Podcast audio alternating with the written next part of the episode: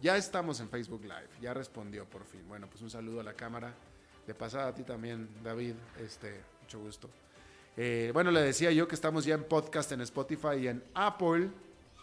Y también le recuerdo que esta emisión se retransmite a las 10 de la noche. Salimos en vivo en este momento a las 5 de la tarde y aquí mismo en 89.1 a las 10 de la noche.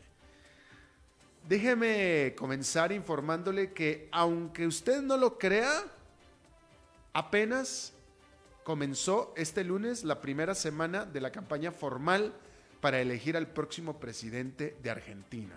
Apenas.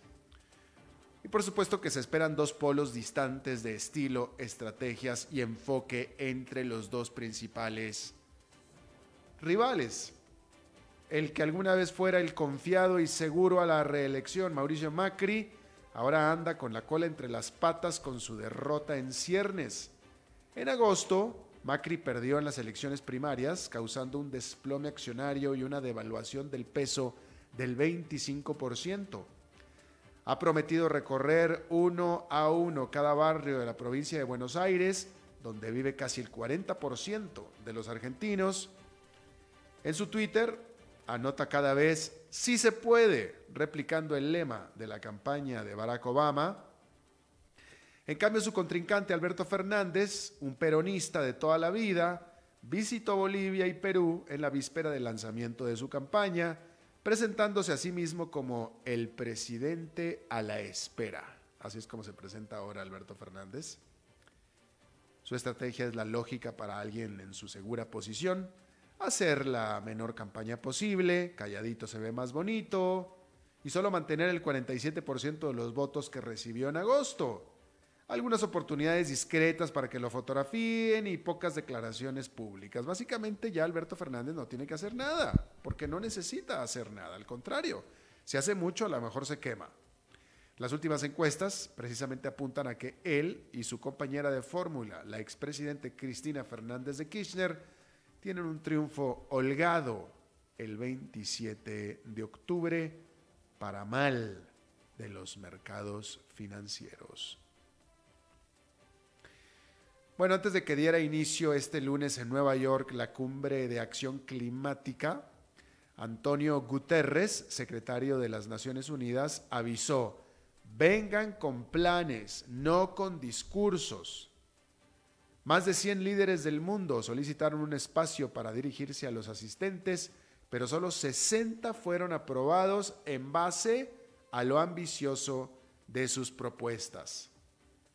Grandes economías no dieron el kilo, entre ellas Japón, mientras que una sesión completa ha sido dedicada para los pequeños países insulares, que son los que más riesgo corren por los efectos del cambio climático. El secretario Guterres tiene particular interés en contra del carbón, demandando que los países que asisten a la cumbre dejen de construir más plantas termoeléctricas a base de carbón. Sin embargo, se espera que tanto China como India hagan presentaciones, a pesar de ser los dos principales consumidores de energía a base de carbón en el mundo.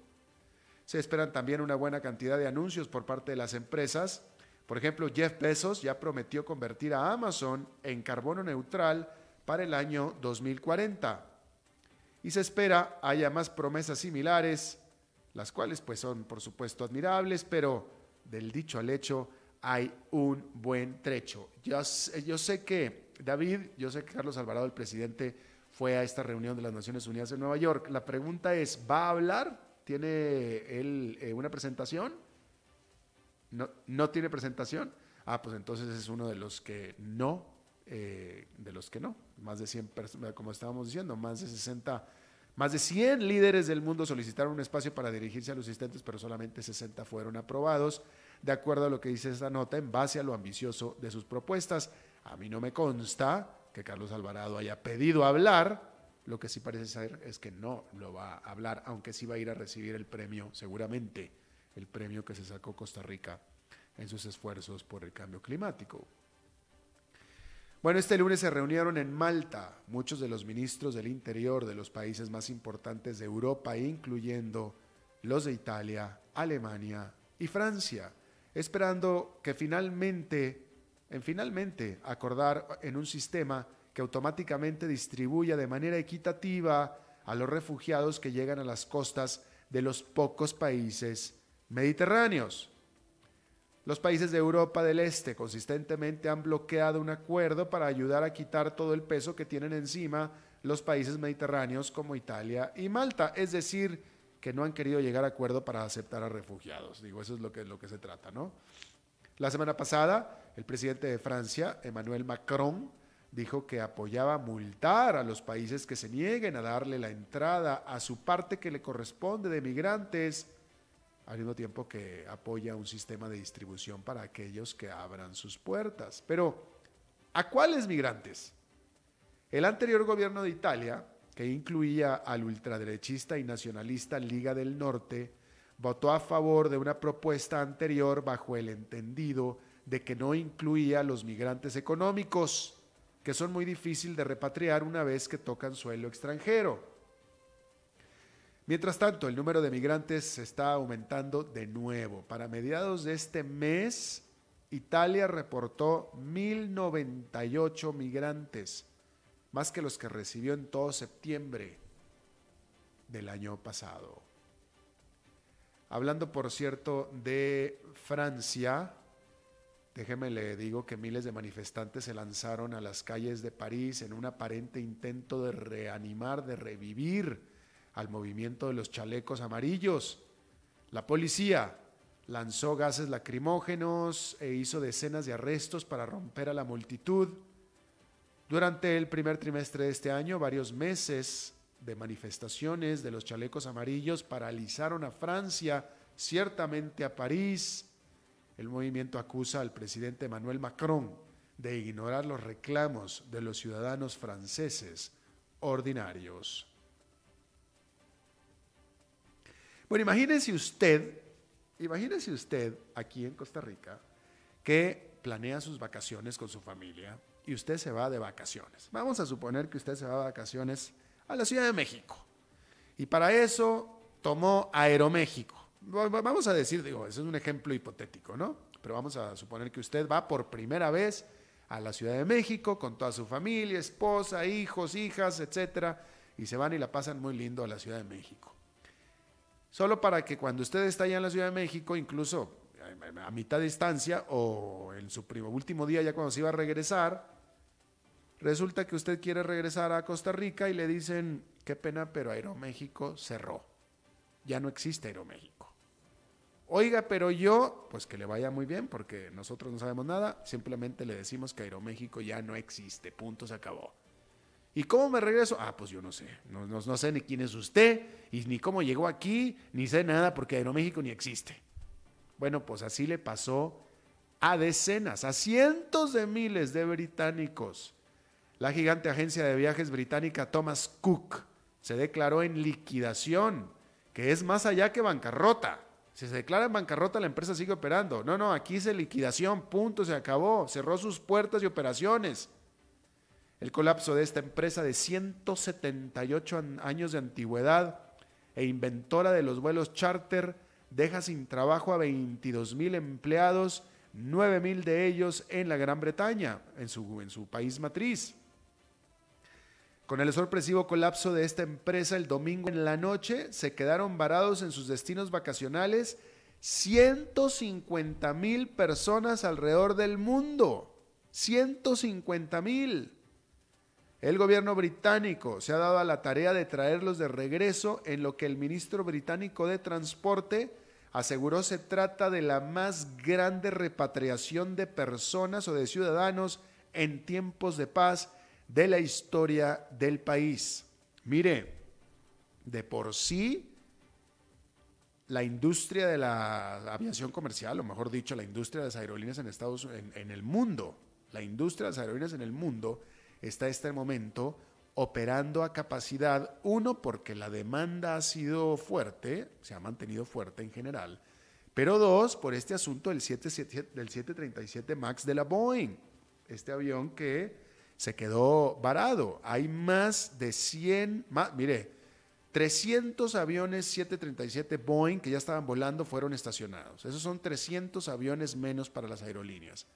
Más aparte otros 100 que iban a ser entregados que no fueron entregados. Entonces ya, eh, simplemente hablando de las aerolíneas que vuelan hacia Costa Rica, Copa, Aeroméxico, American Airlines, Southwest, todos ellos han tenido que cancelar cientos y cientos de vuelos por esta situación. Y lo mismo en Europa. Y luego encima colapsa esta aerolínea, que para todos en práctica es una aerolínea, ¿no? Thomas Cook, y deja a 150 mil personas alrededor del mundo. Es decir, son 150 mil personas que tienen que ser regresadas básicamente a la Gran Bretaña, que originalmente hubieran sido regresadas por Thomas Cook, pero entonces ahora tienen que ser regresadas por, a ver por quién, por quién se deje. Pero ese quien se deje aparte seguramente está volando a capacidad por, por la situación que le acabo de decir.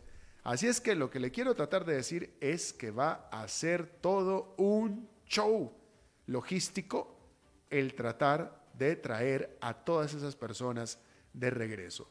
Por otro lado, hay que decir que las aerolíneas de bajo costo, sobre todo, aquí hemos hablado ya bastante ampliamente acerca de la industria de la aviación comercial en Europa que está pues eh, eh, en muy mal estado, a diferencia de la industria de las aerolíneas de cualquier otra parte del mundo, ciertamente a diferencia de cualquier aerolínea en América Latina, en general, eh, o en Estados Unidos, las de Europa, pero sobre todo específicamente el segmento de aerolíneas de bajo costo, está muy, muy maltrecho, está pasándola muy mal. Así es que el que muera uno le da ayuda a los otros. Y de hecho, las acciones de varias de las aerolíneas de bajo costo de Europa tuvieron una subida en esta jornada de lunes cuando se dio el cierre de Thomas Cook el domingo en la noche. Hablando de otra empresa en problemas, hace tan solo unas cuantas semanas todo era felicidad en WeWork, que pretendía tener un espectacular debut en bolsa y recaudar toneladas de fondos. WeWork es esta empresa de alquiler, pues bueno, en términos generales es alquiler de oficinas, alquiler de espacios para oficinas, pero alquiler de oficinas, pero en realidad, en realidad es más bien alquiler de espacios, porque estos eh, eh, lo que se dedican es a lo que le llaman el share work, eh, con este concepto en el que, pues yo creo que nació de, de la iniciativa de los millennials de irse a trabajar a las cafeterías, ¿no? A los Starbucks, etcétera que empezaron a descubrir el valor o la gracia de lo que le empezaron a llamar la colaboración conjunta, ¿no? Yo me estoy tomando un café aquí contigo y tú te estás tomando un café acá al lado, yo estoy trabajando una cosa, tú estás en la otra, empezamos a platicar y descubrimos que tenemos intereses o coincidencias laborales. Ese supuestamente es el concepto, ¿no? Y de ahí salen entonces los estos listos que dijeron, bueno, entonces vamos a hacer ya no una cafetería y todo, vamos a hacer algo mucho más, este, más eh, profesional con impresoras y con puertos, con eh, puertos eh, de internet, etcétera, etcétera, y de ahí nace WeWork. Y aquí en Costa Rica hay varias empresas de esas. No sé si la propia WeWork como tal, no sé, pero sí sé que hay varias empresas de eh, trabajo compartido, donde uno paga una tarifa y va y se mete ahí a trabajar, o a, no sé, dicen que a trabajar, ¿no? Y supuestamente el sentarte al lado de otra persona que está trabajando, en teoría, hace que florezca la eh, combinación de ambos talentos. Supuestamente ese es el principio, ¿no? Bueno, pues este WeWork aparentemente había causado mucha expectación. Eh, aparentemente es una industria vibrante en general. WeWork, una de las más importantes, bueno, pues estaba pretendiendo salir a bolsa y, todo parecía muy bueno hasta que de pronto tuvo que echar para atrás, cancelar los planes de salida a bolsa la semana pasada. Estos planes pues se colapsaron, como le decía yo, y su principal inversionista de WeWork, que es SoftBank de Japón, quiere reemplazar de plano que se vaya su fundador, reemplazarlo como presidente de la empresa. Y es que todo apunta a que potenciales inversionistas se han alejado por el férreo control que Adam Newman tiene de esta empresa, la cual genera masivas pérdidas aun cuando sus ingresos han venido aumentando de manera acelerada, pero pues ya hay una rebelión de los inversionistas después de este blooper que le estoy diciendo de WeWork y quieren ya a su fundador que se vaya. Muy al estilo de lo que pasó con el fundador de Uber, que lo corrieron lo, hicieron que se fuera al fundador de Uber por su estilo de trabajo, por su estilo personal, por su estilo de, gerenciar. Pues lo mismo parece ser que le va a pasar a el de WeWork.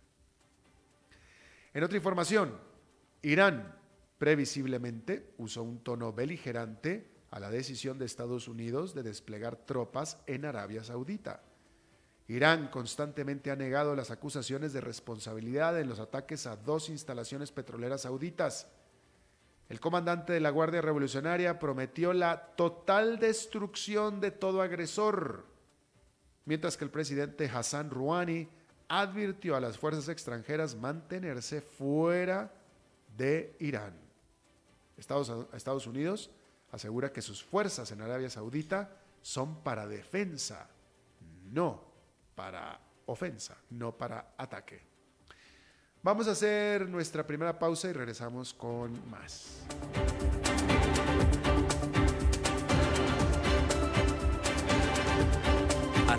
Con Alberto Padilla, por CRC 89.1 Radio. En Soluciones Creativas somos expertos en gestión de capital humano para que nuestros clientes puedan concentrarse en el desarrollo de su estrategia de negocios. Creamos valor humano. Más de 20 años de experiencia nos respaldan en el manejo de personal de punto de venta para cadenas comerciales, retail, empresas de servicio, courier y telecomunicaciones, entre otras. Ingresa a solucionescreativas.mx y conoce nuestros servicios. O seguimos en Facebook como Soluciones Creativas Costa Rica. Soluciones creativas. Creamos valor a tu negocio. Tinto, blanco, rosado, espumante, seco dulce.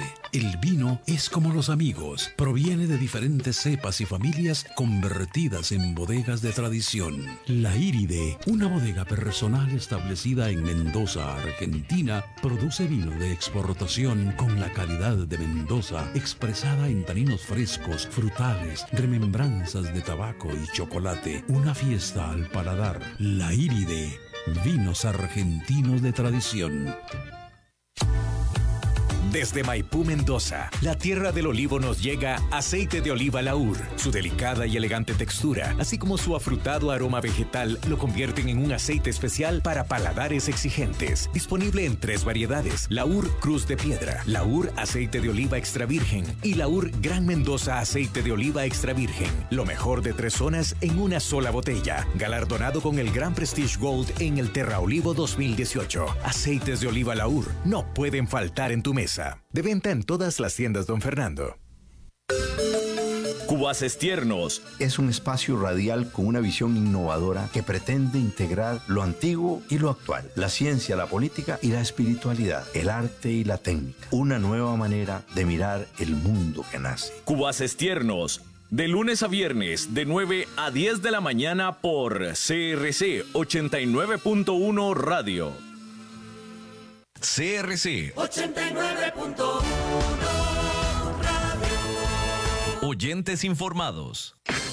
Contexto 360. Un programa donde ponemos en contexto los principales temas de la realidad nacional e internacional para fortalecer su opinión y construir en democracia. Contexto 360. De lunes a viernes, de 4 a 5 de la tarde por CRC 89.1 Radio.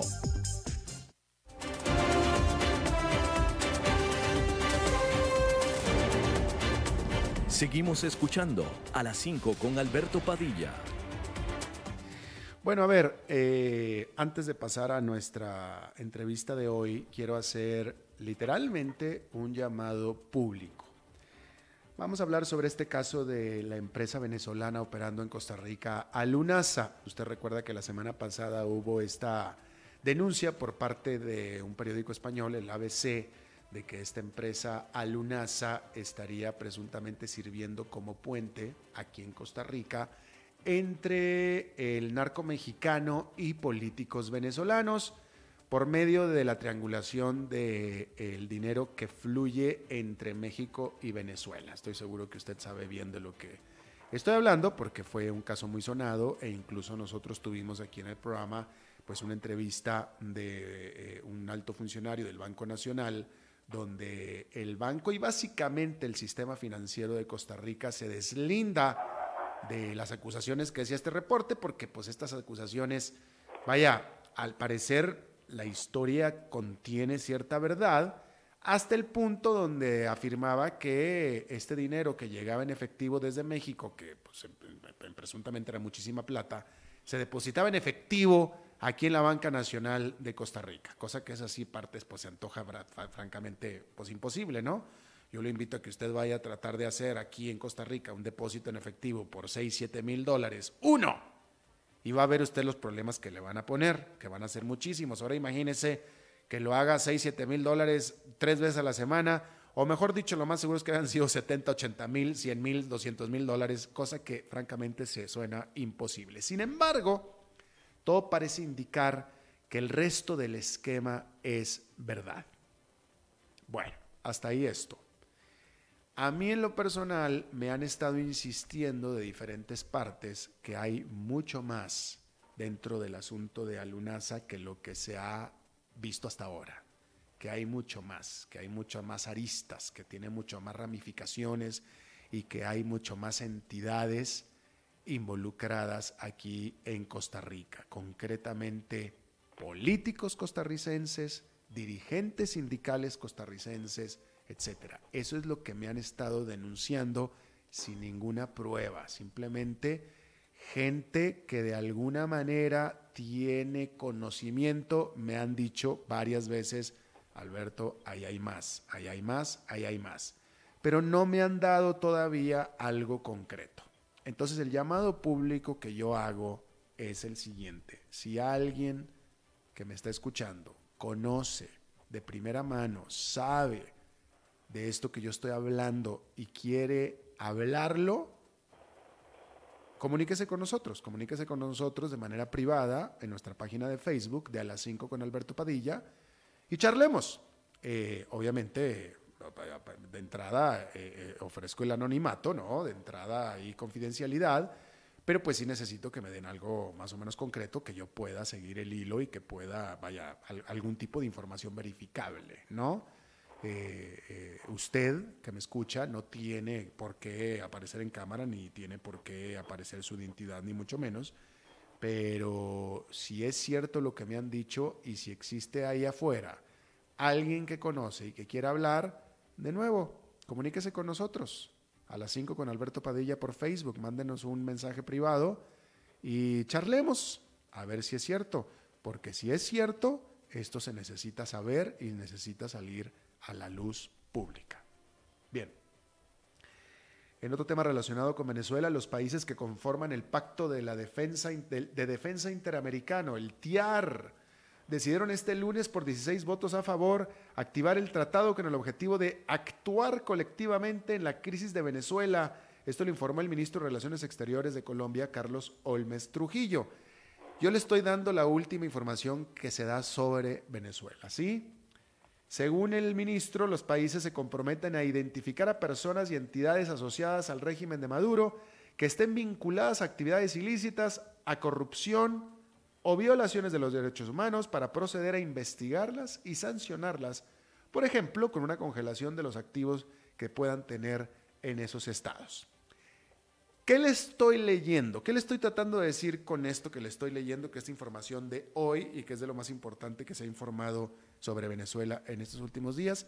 Bueno, pues lo que le estoy leyendo es más de lo mismo. Eso es lo que le estoy tratando de decir. Es más de lo mismo. Si usted se fija, ya el asunto de Venezuela otra vez ha estado como que muy por debajo del radar. ¿Cuándo fue la última vez que usted escuchó hablar de Juan Guaidó? Es más, ¿se acuerda usted de Juan Guaidó? El presidente legítimo de Venezuela, ¿dónde está? ¿Qué está haciendo? ¿No? Lo cual, pues a mí, a mí me preocupa, porque quiere decir que todo sigue igual. Y pues eso no puede ser tan bueno, ¿no? Vamos a hablar acerca de ¿Qué es lo que está pasando en Caracas? ¿Cómo viven los caraqueños a Caracas y a Venezuela? Yo le agradezco muchísimo a mi eh, compañera homóloga, periodista Lisa López, que me haya tomado la llamada. Ella es una periodista independiente basada en Caracas, eh, académica también. Hola, Lisa, ¿cómo estás? Buenas noches, un saludo a tu radio escuchas. ¿Cómo estás? Gracias por la llamada. No, al contrario, Lisa, te agradezco muchísimo que nos hayas este, eh, tomado la, la llamada para que pues nos esté, ¿cómo se está viviendo? Bueno, primero que nada, yo te pregunto a ti, nosotros hace tiempo que ya no escuchamos a Juan Guaidó, yo, yo, yo, yo diría, esta es opinión personal, que me suena como que ya está pasando el momento Juan Guaidó. Ay, eh, nosotros desde hace rato también eh, venimos eh, un poco con una efervescencia que se ha ido aplacando en los últimos meses.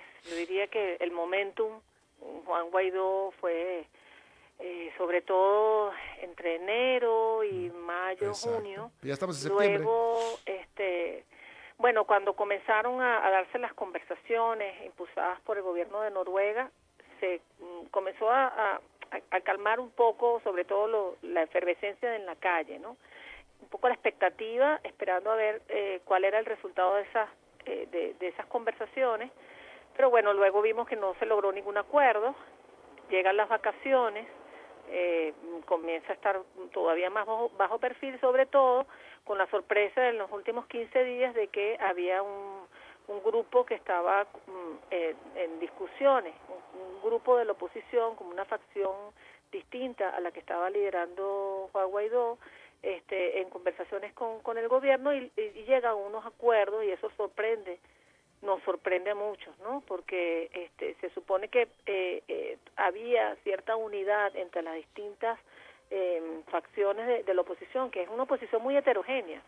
Si no, no, no hay no hay una voz única y, y, yo creo que bueno Juan Guaidó logró más bien este eh, juntar esa, esas distintas visiones que había dentro de la oposición con un mismo objetivo y eso no lo había logrado hace mucho tiempo un líder en Venezuela. Sin embargo, eh, a pesar de que había logrado esa unificación, eh, surge esta, esta, este, este grupo que sorprende con estos acuerdos que supone llegaron con el gobierno este, para, para eh, eh, cambiar las autoridades del CNE y que regrese unos diputados del, del partido de gobierno, del Partido Socialista Unido de Venezuela, a la Asamblea Nacional, una Asamblea Nacional que el mismo gobierno había catalogado de, de mm, inoperante, pues, ¿no? Entonces, eh, todo esto ha generado un clima de mucha confusión al tiempo que, que eh, el, el, perfil de Juan cuando ciertamente había bajado, eh, había dejado de sonar en, los últimos meses. Sin embargo, eh, yo creo que esta tensa calma que se está viviendo eh, es producto también de que cada, cada grupo dentro de esta oposición está jugando sus fichas, cada uno este, en, un escenario distinto. Acaba, acabas de, de dar la noticia de de, de, estas nuevas sanciones de parte de los 16 países del TIAR y justamente esos productos de otra jugada de, de, liderada por Juan Guaidó que designa al diputado Miguel Pizarro para que vaya al, Consejo de, de la ONU a tratar de hacer presión para que esta, estos nuevos acuerdos y estas nuevas sanciones se den. Este es el producto de eso. Es decir, no se puede decir que no están eh, eh, eh, haciendo presión, lo están haciendo solo que ya no no no están haciendo tanto ruido mediático, me parece a mí. O sea, cada uno está jugando eh, a, a, a, tratar de, de, ver cómo logra ese objetivo común que hay en esta oposición tan diversa, que es este un cambio de gobierno. Claro. Ahora, eh, Lisa, este grupo que está haciendo esta negociación con el gobierno de Venezuela, supongo, y esta es la pregunta, no cuenta con el respaldo de Juan Guaidó. Bueno, él no lo ha dicho públicamente, pero eh, existen como, eh, digamos, eh, en, en, en, tanto en el gobierno como en la oposición, grupos muy radicales, ¿no? Que, que, que cada vez que, que hay alguna iniciativa o alguna propuesta distinta a, a lo que esos grupos radicales han, han venido impulsando, pues comienzan a, a, cuestionar, a criticar, ¿no?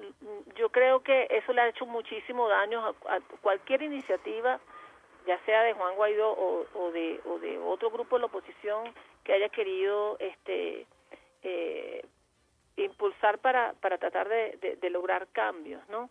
Eh, porque internamente lo que se vive en Venezuela, sobre todo en, en redes sociales, puesto que hay muchos medios eh, que, que, están viviendo censura y autocensura y, y no, no están difundiendo este, la, información cuando sucede en el momento, se da mucho las conversaciones en, en redes sociales y hay eh, una pelea, o sea, comienzan a, a, a eh, eh, exponerse como costuras internas, ¿no?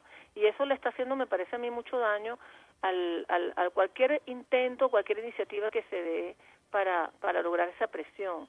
Eh, efectivamente, esto, esto es un grupo que, que viene también de, recordemos, de, de, de, un partido que se llama este, Avanzada Progresista, que está liderado por Henry Falcón, quien fue candidato, este, el candidato opositor a Maduro en las últimas elecciones presidenciales. Y en esa elección presidencial, gran parte de la oposición llamó a abstenerse.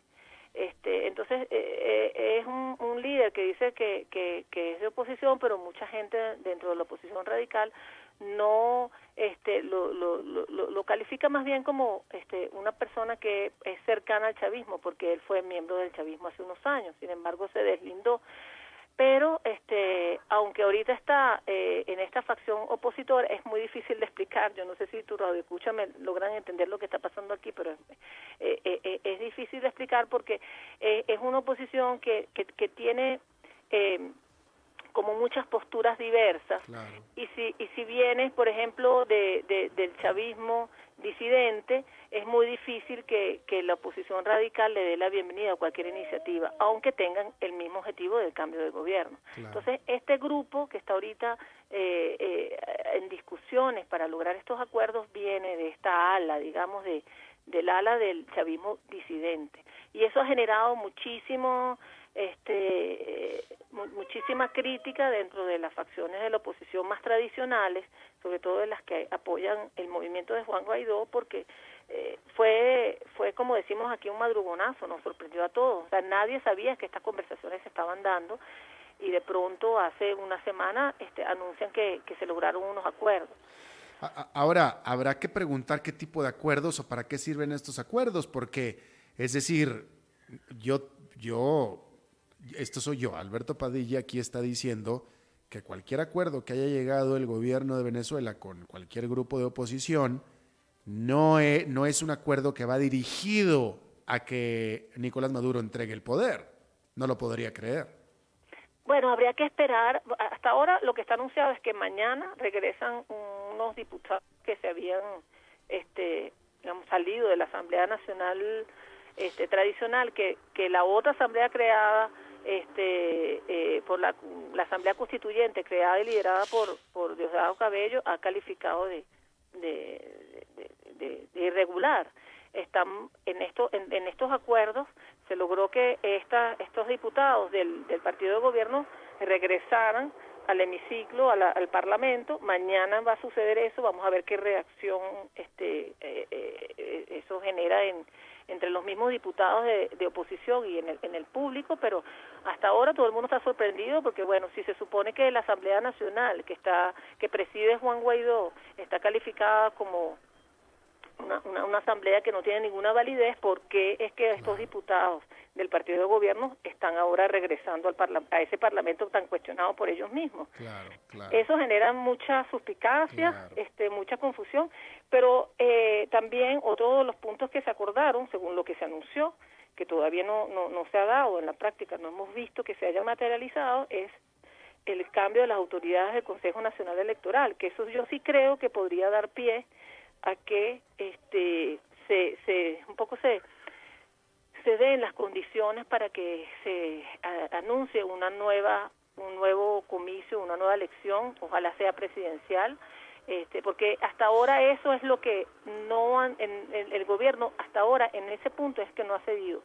Y, y este acuerdo con este grupo, esta facción minoritaria de la oposición, al parecer está abriendo la puerta para que eso suceda. Habrá que esperar, o sea, hay que esperar a ver si eso realmente se da en la práctica y si es así, pues habrá que habrá que yo supongo que tendrán que sumarse las otras facciones de la oposición porque eso es lo que todo el mundo está por, por lo que se ha luchado desde enero de este año, por lo menos con la promesa del cese de la usurpación, etcétera, que, que promete, eh, que, que, ha prometido hasta ahora el grupo de Juan Guaidó. Claro, por supuesto, entonces habrá que esperar a ver cómo se desarrolla esto, pero bueno, pues este, vaya, este, sigo, si yo fuera, si yo, yo estoy así fantaseando, si yo fuera un dictador que estoy ahí para quedarme, Yo no negocio nada, ¿va? Digo, ahí, pues, podría ahí darles a tole con el dedo, podría darles un chupetín o algo, pero yo me quedo, punto, se acabó. Pues eso es lo que hacen los dictadores. Pero bueno, pero, pero bueno. Eh, Lisa, cuéntanos un poco acerca de la vida diaria en este momento. La última vez que hablamos contigo, creo que fue esa vez, este, estabas hablando acerca de lo que es la inflación y el nulo valor de los bolívares, este, que ya prácticamente la economía se había dolarizado. ¿Esto es así? Esto es así y más. Es decir, si antes estaba, se comenzaba a asomar este, algún indicio de que, de que era una economía que, que iba hacia la dolarización, ahora es prácticamente total. entonces, eso quiere decir, entonces en términos prácticos, eso quiere decir que ya se estabilizó la situación económica. Bueno, no, para nada. Eh, existe lo que, y eso también es muy, muy difícil explicar, los economistas también están haciendo un trabajo muy, muy arduo para tratar de hacer entender eh, por qué eh, se siente en la vida cotidiana una hiperinflación en dólares. Porque ellos dicen, ellos explican que no es que el dólar está aumentando de valor, sino que la hiperinflación en bolívares es tan vertiginosa que, hace que lo que tú cambias hoy en dólares el, en, en, dos días o ni siquiera en dos días, al día siguiente ya no tiene el mismo valor y necesitan más dólares para compensar lo que ya este eh, claro, pero, pero si tú lo que tienes en tu bolsa son dólares y lo que estás comprando son productos cotizados en dólares, entonces estamos bien. No, no todo, la mayoría de las personas no, no tienen dólares en el bolsillo. Ah, de hecho, los salarios son en bolívares. Claro, eso sí. Lo que hace la gente y una y un grupo minoritario de, de la población, yo diría clase media, media alta, es cambiar a partir de, de, de, de lo que les llega de, de, remesas o, o, lo que se o lo que sea en el mercado paralelo cambiar dólares para obtener bolívares pero la mayoría de la gente sigue viviendo de la pensión de lo que de lo que recibe de, las ayudas del gobierno o de los salarios. Por ejemplo el sector educativo el sector salud el sector la economía eh, todavía eh, eh, el, el sector público de la administración pública todavía gana bolívares y el equivalente al salario mínimo hoy en día no, no llega a los tres dólares mensuales. Mm. Entonces, eh, lo que se está viendo es una, una brecha gigantesca, cada vez más grande, entre las personas que, que, que tienen acceso a dólares, como le digo, un grupo minoritario todavía, y la gran mayoría de la población que todavía depende de, de, de la vida en bolívares, que no alcanza para absolutamente nada. Pero es, una, es muy paradójico porque cuando tú te montas, por ejemplo, en el metro o te montas en un transporte público, ves al vendedor de el vendedor ambulante de, de, caramelos o galletas y te dice que, que te da tres, chupe, tres, tres caramelos por un dólar y la gente saca de su bolsillo un dólar y lo paga en, en, divisa, en moneda extranjera. Entonces, eh, eh, eh, son cosas que en la práctica eh, se ven cada vez cada vez mm, con más frecuencia o sea la gente pagando la panadería con dólares o pagando este el transporte incluso público en dólares. Sin embargo el salario que devenga no no le llega en dólares. Eso lo tiene que cambiar la gente con algún amigo o con un conocido o con gente que, que, que, sabe que se dedica a vender y comprar dólares. Es decir, no, es, no está formalizada la dolarización, sin embargo, en la práctica ya se ve como cada vez más en, en, lo cotidiano eh, todo el intercambio de, de, de, consumo eh, se hace en, en, divisa extranjera, en dólares, incluso en euros. Mira, ahora, ese, ese es una, un contraste importante a la última vez que yo estuve en Caracas, eh, hace dos años, justamente por estas fechas, hace dos años, que fue la última vez que estuve por ahí, que estuve ahí contigo precisamente, en ese momento no había esta dolarización en lo más mínimo. No, eso se ha intensificado, diría yo, en los últimos seis meses. Exactamente. Sobre todo en el último año, pero en los últimos seis meses ya es normal cuando, por ejemplo, tienes una avería de y ya eh, en, de, de, plomería y llamas al plomero, el plomero te dice, bueno, yo te reparo el tubo, en la tubería por 15 dólares. O tienes un, un problema de, de que te quedaste accidentado y necesitas este, cambiar un, un, caucho, un neumático, y te cuesta 100 dólares. Además que es insólito cómo los precios ahora en Venezuela duplican incluso las tarifas que puedes conseguir en países como Estados Unidos o Europa. ¿En, Aquí, ¿En dólares? ¿Mm? ¿En dólares? En dólares, sí, sí. Por ejemplo, este, para, para un, un almuerzo de un menú te puede costar hasta 15 dólares, cuando en otro país tú puedes conseguir un, menú eh, de un almuerzo muchísimo más económico. Es decir, y la gente aquí gana, eh, como le digo, en promedio 3 dólares mensuales. Entonces la pregunta es cómo está haciendo la gente para poder este, eh, llevar un, nivel de vida con una economía tan tan tan tan absurda como la que tenemos este si no gana eh, lo mínimo que, que gana en cualquier otro país del mundo por supuesto es algo muy complicado sin embargo la gente se, se, se las arregla y los venezolanos siempre consiguen una manera además muy creativa de sortear cualquier tipo de, adversidad claro bueno, pues Lisa López, eh, compañera periodista independiente desde Caracas, Venezuela, te agradezco muchísimo que nos hayas tomado la llamada. Muchísimas gracias a ustedes y saludos. Espero que conversemos pronto. Seguramente que sí. Muchísimas gracias. Y bueno, eh, y también que seguramente van a cenar arepas porque cenan arepas es que, ya está todavía escuchándome. Bueno, qué ricas arepas que cenen rico. Vamos a hacer una pausa y regresamos con Glenda Umaña.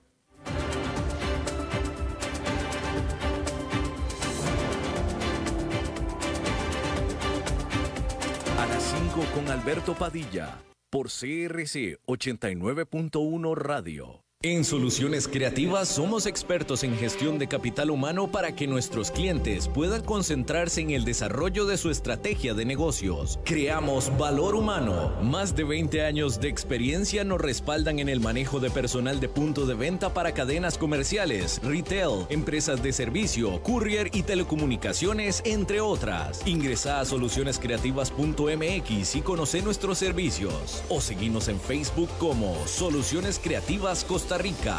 Soluciones creativas. Creamos valor a tu negocio. Tinto, blanco, rosado, espumante, seco dulce.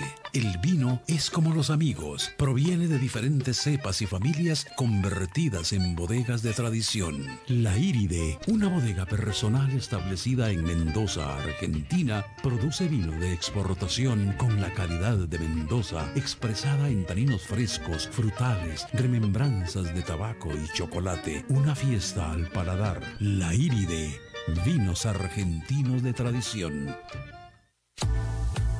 Desde Maipú, Mendoza, la tierra del olivo nos llega aceite de oliva Laur. Su delicada y elegante textura, así como su afrutado aroma vegetal, lo convierten en un aceite especial para paladares exigentes. Disponible en tres variedades: Laur Cruz de Piedra, Laur Aceite de Oliva Extra Virgen y Laur Gran Mendoza Aceite de Oliva Extra Virgen. Lo mejor de tres zonas en una sola botella. Galardonado con el Gran Prestige Gold en el Terra Olivo 2018. Aceites de oliva Laur no pueden faltar en tu mesa. De venta en todas las tiendas, don Fernando. CRC 89.1 Oyentes informados.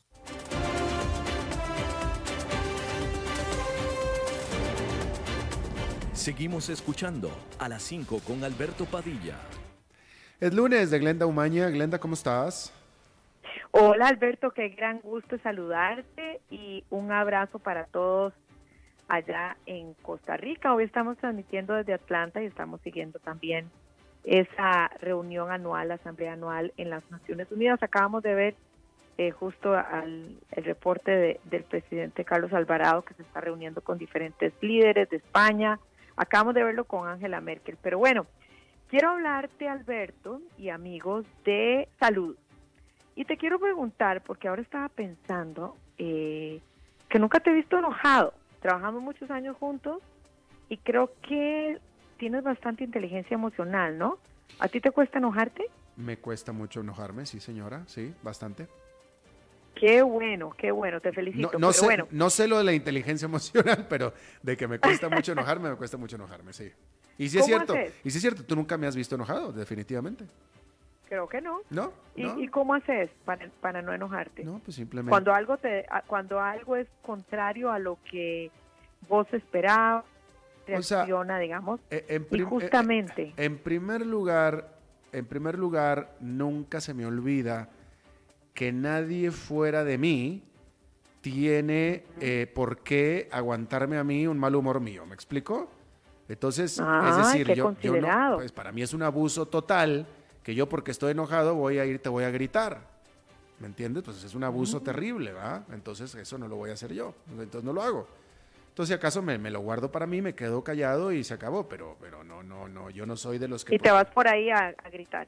No, hago ejercicio, me voy a hacer ejercicio o algo. Pero si, Solito. si- si es que algo me enoja, ¿me explico? Eh, eh, Ahora, si alguien me está dice- haciendo una injusticia, si es algo injusto, claramente ilegal, entonces sí reclamo.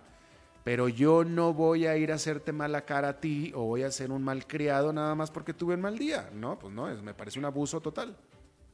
Claro, eres más asertivo. Bueno, pero te quiero contar, y amigos, yo no sé ustedes si, si se enoja mucho o no, porque yo creo que tienes razón. Me encanta tu reflexión. Excelente. Pues, que tiene la otra gente la culpa de un mal humor o de un mal día? Y muchas veces eso sucede, ¿no? Hay que entender un poco también a las personas y comprender, pero no siempre uno tiene esa capacidad porque quizá la otra persona también ha tenido un mal día. Pero bueno, te cuento que hay un nuevo estudio que dice que enojarse puede ser beneficioso para el cerebro. Imagínate. Pero ojo, estamos hablando de enojarse unos minutos. Si es más de cuatro horas, puede ser hasta dañino para la salud.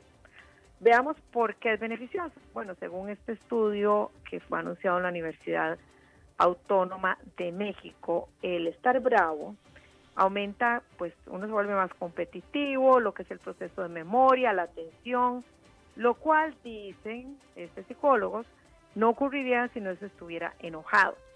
Bueno, ¿de qué forma? ¿De qué forma? Eh, al enojarse, nuestro sistema nervioso central reacciona para expresarse, oponerse, eh, eludir algún tipo de molestia, cons- conseguir algo a favor, dicen los investigadores. Un cerebro enojado lo que quiere es tener la razón y quiere escuchar que tiene la razón. Entonces, ojo a la recomendación. Eh, y yo creo que aquí todos tenemos que tener un poquito de, de razonamiento, convertirnos como en psicólogos, ¿verdad? Es un error decir a la otra persona que está enojada, decir calmate o, o, o- o tranquilo, tranquila, o a alguien bravo. Eso no, no hay que hacerlo, según dicen, porque se va a irritar más. Eh, este estado de ánimo pues permite liberar, liberar hormonas, aumenta la tensión arterial y la frecuencia cardíaca, es decir, es un proceso eh, como químico que ocurre en el momento. Así que, según el estudio, resulta normal estar en- enojado, pero por unos 30 minutos. Pero repetimos, si es más de cuatro horas, eh, dicen ya es perjudicial para la salud, inclusive una amenaza para el cerebro. Ahora, no sé, Alberto, hay que distinguir una cosa es en estar enojado y otra cosa es gritar y tornarse violento, ¿no? Porque como tú decías, pues a veces uno está enojado y, y no lo expresa, como tú estabas este, explicando, o lo expresas de diferente manera, o, o lo hablas, ¿no?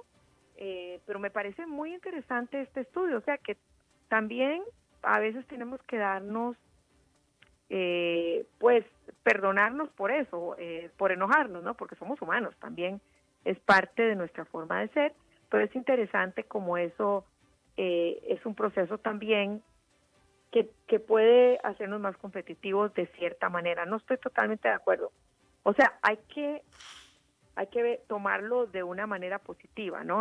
Un enfoque positivo. Bueno, a decir verdad, yo tampoco nunca te he visto enojada, Glenda. Ah, pues habla con mi esposo. Ah, no, bueno, eso es otra cosa. No, no, eso es otra cosa. Pero no, yo, yo- No, yo- no, yo nunca te he visto enojada, cuando. jamás, nunca. Bueno, Ni nunca escuché, mira, ni nunca escuché, no, Glenda, qué mal genio tiene, o qué gritoneada me puso, no, jamás, nunca. Al contrario, pues por eso eres Glendita. Lindita, bueno, nos estamos echando flores. No, Pero pues, mira, es la verdad. quería terminar, ya que estamos hablando de salud, no quiero dejar por al- pasar por alto, porque pues, hay una gran preocupación por el Alzheimer y fíjate que estuve leyendo hoy que hay un dispositivo que revierte el daño cognitivo causado por el Alzheimer y que fue, eh, pues, que se, eh, fue probado en algunas pacientes y se vio una mejoría en siete de los ocho pacientes eh, con Alzheimer. Seguro muchos están diciendo, bueno, quiero saber más sobre esto, quiero saber. Este estudio salió en la revista sobre la enfermedad de Alzheimer o Journal of Alzheimer's Disease es la, el que publica este estudio y se relaciona con un equipo de investigadores afiliados a Neurotherapeutics, que es una compañía de dispositivos médicos con sede en Arizona. Seguro todos están diciendo, ¿cómo, cómo, cómo? No anoté. Se los voy a repetir, mm. se los voy a repetir. Este estudio, o más, ¿sabes qué? Lo que voy a hacer es que lo voy a publicar en mi Twitter también, en Glenda ahora. Pero si acaso eh, lo quieren, les estoy repitiendo, está esto sobre estos dispositivos para eh, mejorar la condición de las personas que padecen Alzheimer, que revierte el daño cognitivo causado por Alzheimer mediante un gorro que emite ondas electromagnéticas. Eh, puedes encontrar los detalles en Journal of Alzheimer's Disease, la revista sobre la enfermedad de Alzheimer que publica este estudio. No sé si tenemos más tiempo para ahondar en esto, creo que no, pero pues no podía dejar de comentarte estas dos. Pero vas a, vas a poner los vas a poner vas a poner los detalles de esto en tus redes.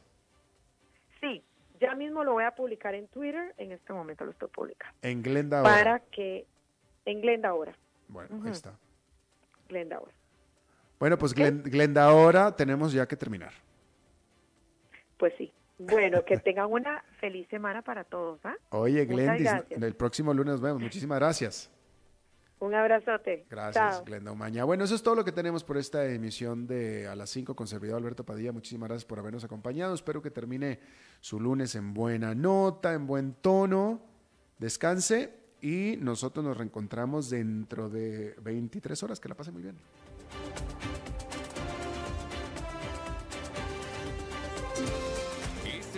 fue presentado por Bodegas y Viñedos La Iride, porque siempre tendremos con quién celebrar.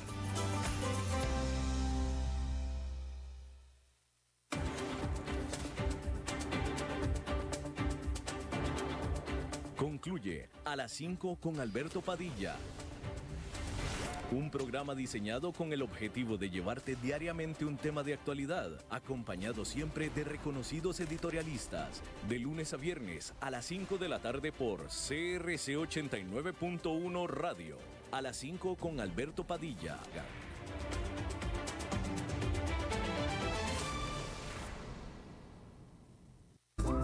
Presentamos los nuevos Tropical Té Blanco, Té de Melocotón y Té Verde Manzana en su presentación cero calorías.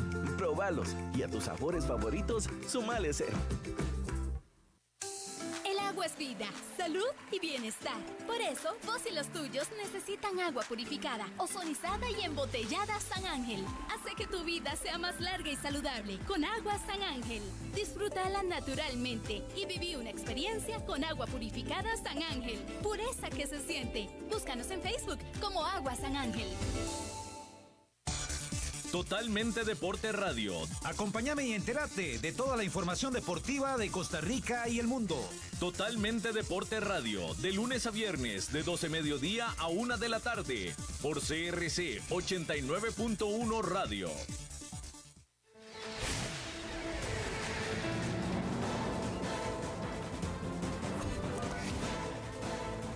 Inicia el resumen informativo en noticias CRC 89.1 Radio.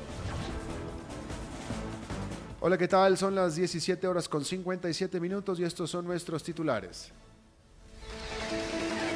El volcán Poás continuará cerrado hoy y mañana por emisión de gases. La Caja del Seguro Social investigará la atención negada a una adulta mayor el pasado viernes por tener su cédula vencida. La Fiscalía pide 10 años de prisión contra acusados del caso Copemex. Exempleo ofrecerá, exoempleo, mejor dicho, exoempleo, ofrecerá 1.500 puestos de trabajo este fin de semana. En el mundo, Venezuela es el país más corrupto de América Latina según un organismo no gubernamental. En los deportes, Lionel Messi y Megan Rapione son los mejores jugadores de la FIFA. Turismo. El Parque Nacional Volcán Poás permanecerá cerrado eh, todo el martes debido a la actividad volcánica de las últimas horas, según informó la Comisión Nacional de Emergencias. Este cierre se dará con el fin de tener una ventana de 48 horas de observación y valorar la actividad volcánica que tuvo un aumento considerable desde el sábado anterior. Salud. La Caja del Seguro Social investigará la atención negada en el Hospital Geriátrico Blanco Cervantes a una mujer de 99 años el viernes pasado por tener su cédula vencida, a la cual en el momento se le eh, reprogramó su cita para el próximo año. Por otra parte, el hospital estrenó justamente hoy el uso de huella digital para la identificación de pacientes. Esta se utilizará para aquellas personas que por alguna circunstancia pues no llevan su cédula de identidad o la tienen vencida. Judiciales. El Ministerio Público pidió 10 años contra los acusados del caso Coopemex en el presunto delito de administración fraudulenta. Se trata del excontador de la cooperativa de apellido Jiménez, el exdirector de crédito de apellido Ramírez y el exdirector de vigilancia de la compañía de apellido Sánchez.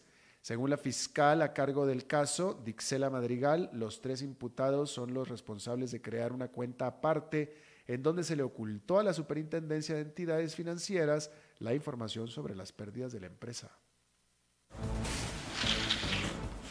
Empleo. En su edición número 19, la Expo Empleo ofrecerá 1.500 puestos de trabajo en áreas como servicio al cliente. La feria se desarrollará este viernes 27 y sábado 28 de septiembre en el Estadio Nacional, ambos días con horario de 9 de la mañana a 5 de la tarde.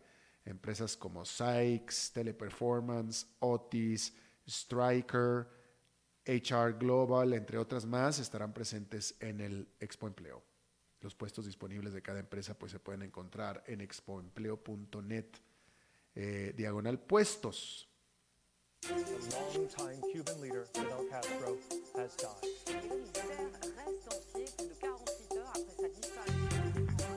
Internacionales. Venezuela se se consolida, como el país con más corrupción de América Latina, según la ONG Transparencia Internacional en su informe Barómetro Global de la Corrupción. En ese estudio se da a conocer que el 87% de los ciudadanos venezolanos asegura que la mayoría o todos los cercanos a Nicolás Maduro son corruptos. Seis de cada diez encuestados afirmó que le pidieron sobornos y el 50% dijo haberlo pagado. El 90% de los venezolanos manifiesta desconfianza de la justicia y de la política. La pasión de los deportes en noticias CRC 89.1 Radio. El argentino Lionel Messi y la estadounidense Megan Rapione se dejaron el premio de los mejores jugadores de la FIFA de la temporada anterior. Por su parte, el brasileño Alison Becker y la holandesa Sari van Bendal obtuvieron el galardón de mejor guardameta. Jürgen Klopp, técnico de Liverpool, y Jill Ellis de Estados Unidos fueron los mejores entrenadores de la temporada. Está usted informado a las 18 horas con un minuto. Dentro de 12 horas exactamente las primeras informaciones del nuevo día. No se vaya porque está empezando el programa de La Lupa. Mientras tanto, lo saluda Alberto Padilla. Buenas noches.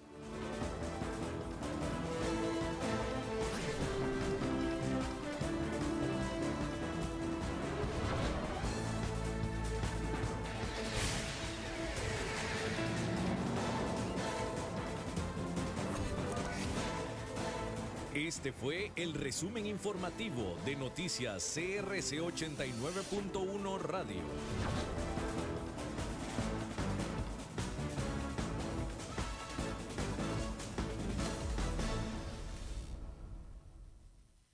El programa de hoy corresponde a una repetición. Inicia La Lupa, el programa que muestra los hechos en